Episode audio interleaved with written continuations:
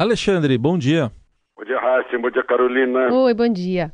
A gente começa falando de contas públicas. Tem um gasto aí que quintuplicou, Alexandre? Pois é, olha só. Ontem eh, eu fui acompanhar para dar uma força para o prefeito da minha cidade para conseguir eh, terminar o campus universitário lá em Cachoeira do Sul. E o ministro nos diz: olha, não tem mais nada, zero. Né? Acabou o dinheiro.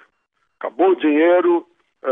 Claro, a gente sabe por que, que acabou o dinheiro, né? Recessão, desemprego, corrupção, incompetência. Mas aí eu fui ver os números. Eu cheguei em casa, fui pesquisar números. Né?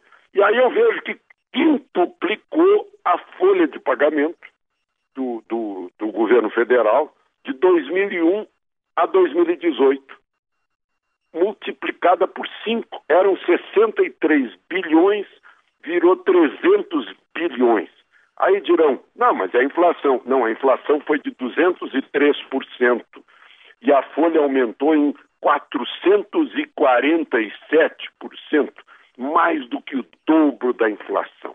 Coincidentemente, foi o período em que mais surgiram inovações de, de digitais né, para facilitar o trabalho, para dispensar pessoas, para o computador fazer trabalho.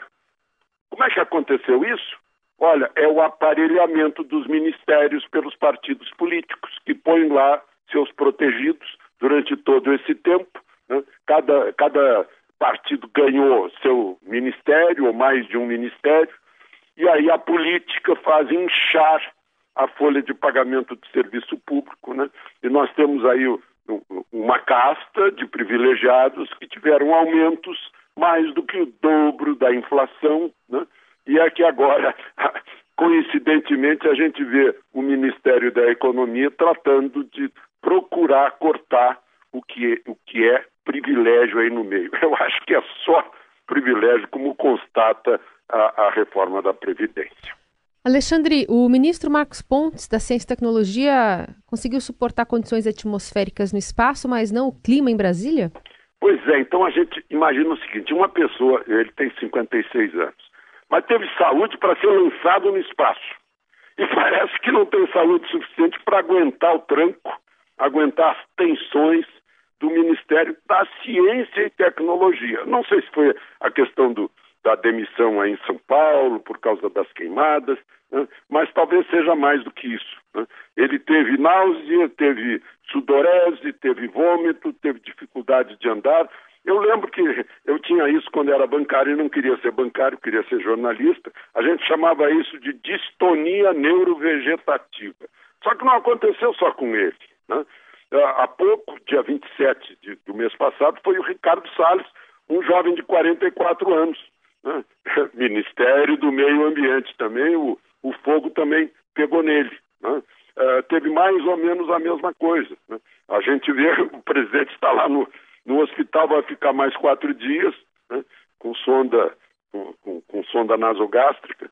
Uh, governo desgasta. Eu estou aqui há 43 anos em Brasília e vejo as pessoas entram assim jovens e saem de cabelo branco, saem com rugas na cara. Né? É muito rápido o envelhecimento, a tensão é muito grande. Né? A menos que a pessoa seja um total irresponsável que não ligue para os acontecimentos. Muito bem. Para a gente fechar, Alexandre, lembrar uma data de ontem, né? 117 anos de nascimento do ex do presidente Juscelino Kubitschek. Pois é, tá aí alguém que eh, sempre teve jovialidade. Eu lembro de tê-lo entrevistado quando era diretor do Banco Denasa eu cobri a economia do Jornal do Brasil, ele cabelo pintado de preto e tal. Mas é, ontem eu ouvi uma frase de um colega é, jornalista dizendo o seguinte: olha, que presidente da República a gente lembra a cada aniversário. Né? Ontem houve, houve festa aqui em Brasília, no Memorial JK, pelos 117 anos uh, de Juscelino Kubitschek, de nascimento de Juscelino. Eu estou falando nisso só para fazer uma análise do que significou ele seguir um preceito da Constituição de 1891, que havia reservado uma área de 14.400 quilômetros quadrados para pôr a capital do Brasil no interior. Né? Demorou todo esse tempo, foi até 1960 quando ele inaugurou. Né? estava em campanha eleitoral, alguém gritou num comício em Jataí, Goiás, mas não vai cumprir a Constituição, está lá escrito que a capital tem que vir para cá. Ele prometeu construir uma capital em três meses. Hoje essa capital é a terceira cidade do país, né? tem o terceiro aeroporto do país em movimento, né? e o país saiu do litoral. O país já havia saído do litoral em São Paulo, por exemplo, né? ah, em Minas, ah, em Goiás até. Né? Belo Horizonte e Goiânia foram construídas planejadamente. Mas o país passou a, ocupar-se uh, só com a, foi com a construção de Brasília. Senão ainda estaríamos assim numa orla litorânea. Então eu queria registrar aqui a importância estratégica dessa, uh, dessa obra, a grande obra de Juscelino, que o tornou inesquecível né, por, pela ocupação do país. Fica o registro, então, no comentário do Alexandre Garcia, que volta segunda-feira ao Jornal Eldorado. Bom fim de semana, Alexandre. Aproveitem o fim de semana.